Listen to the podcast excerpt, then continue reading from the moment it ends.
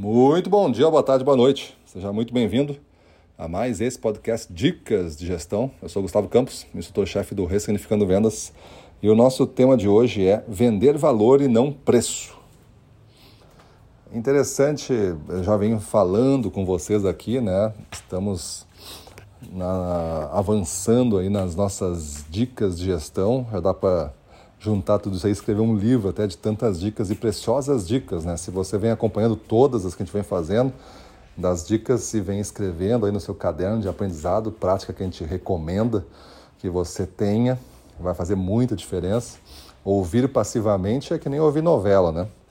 Então isso aí é quase falta de respeito aqui com o nosso, nosso podcast. Tu tem que ouvir ativamente, não passivamente. Ouvir ativamente é com um caderno na mão, que a gente chama de caderno de aprendizado. Aquele caderno só foi feito para isso.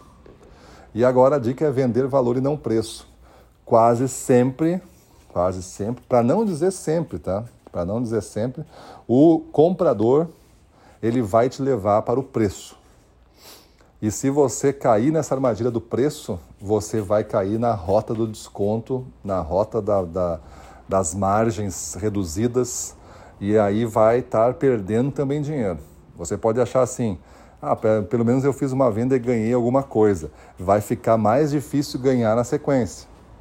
Até que um dia você não vai ganhar nada porque não vai ter jogo, a empresa não pode mais dar e o cliente não quer mais comprar de ti.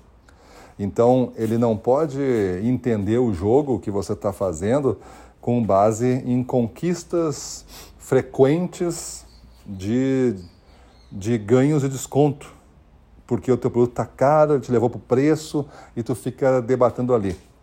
O valor, que é o outro oposto da balança, é o que equilibra tudo, e aí o valor tem que ser compatível com o preço, aí a proposta é justa, é o que você entende, por exemplo, como no, no, quando você vai comprar alguma coisa, pega lá a sua cerveja que você mais gosta, e você merece hoje porque você bateu a meta. E aí é aquela cerveja que você mais gosta, é aquela que não compra sempre, tá?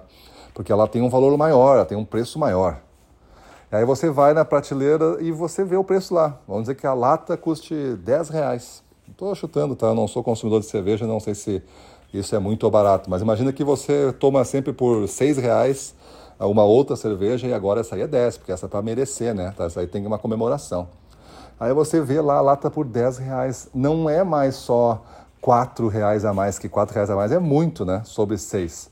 Mas não é essa elevação de preço. Agora está junto nesse preço todo o valor. Tá a meta batida, tá a conquista, tá o merecimento, tá todo o seu esforço, as horas não dormidas, as horas de viagem, as horas de espera, as negativas. Também tá os aplausos, o topo do ranking, o acima de 100%, o certificado, a foto que você tirou. Tá tudo nesses 10 reais. Neste momento ficou barato essa lata. Mas quando tu tira o significado todo, porque agora já passou de comemorar, né? Agora começou um novo mês, estou lá no quinto dia já e estou batalhando pela meta.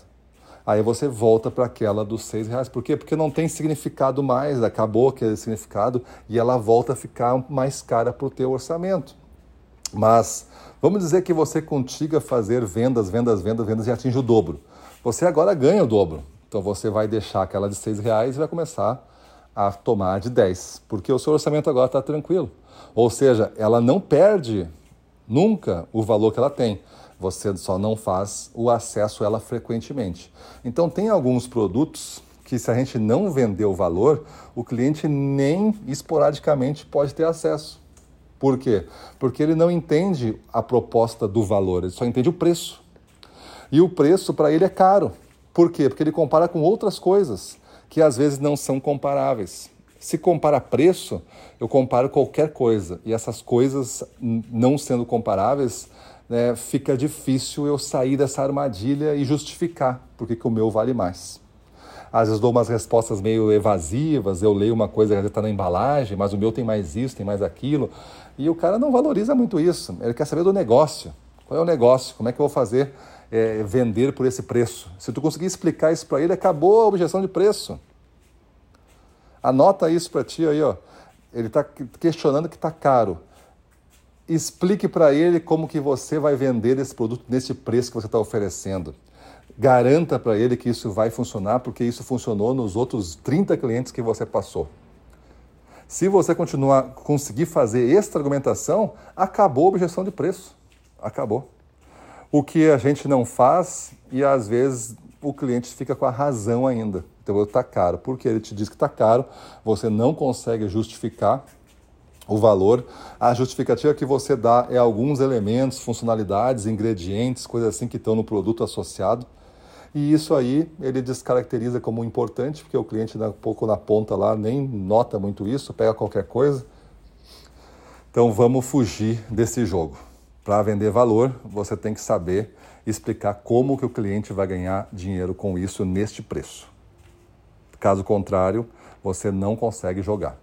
E aí é muito diferente fazer transações com base em negociações de preço-volume, que é o que 90% dos vendedores fazem, o que é uma pena, porque esse vendedor realmente está numa linha de colisão com uma barreira chamada fim.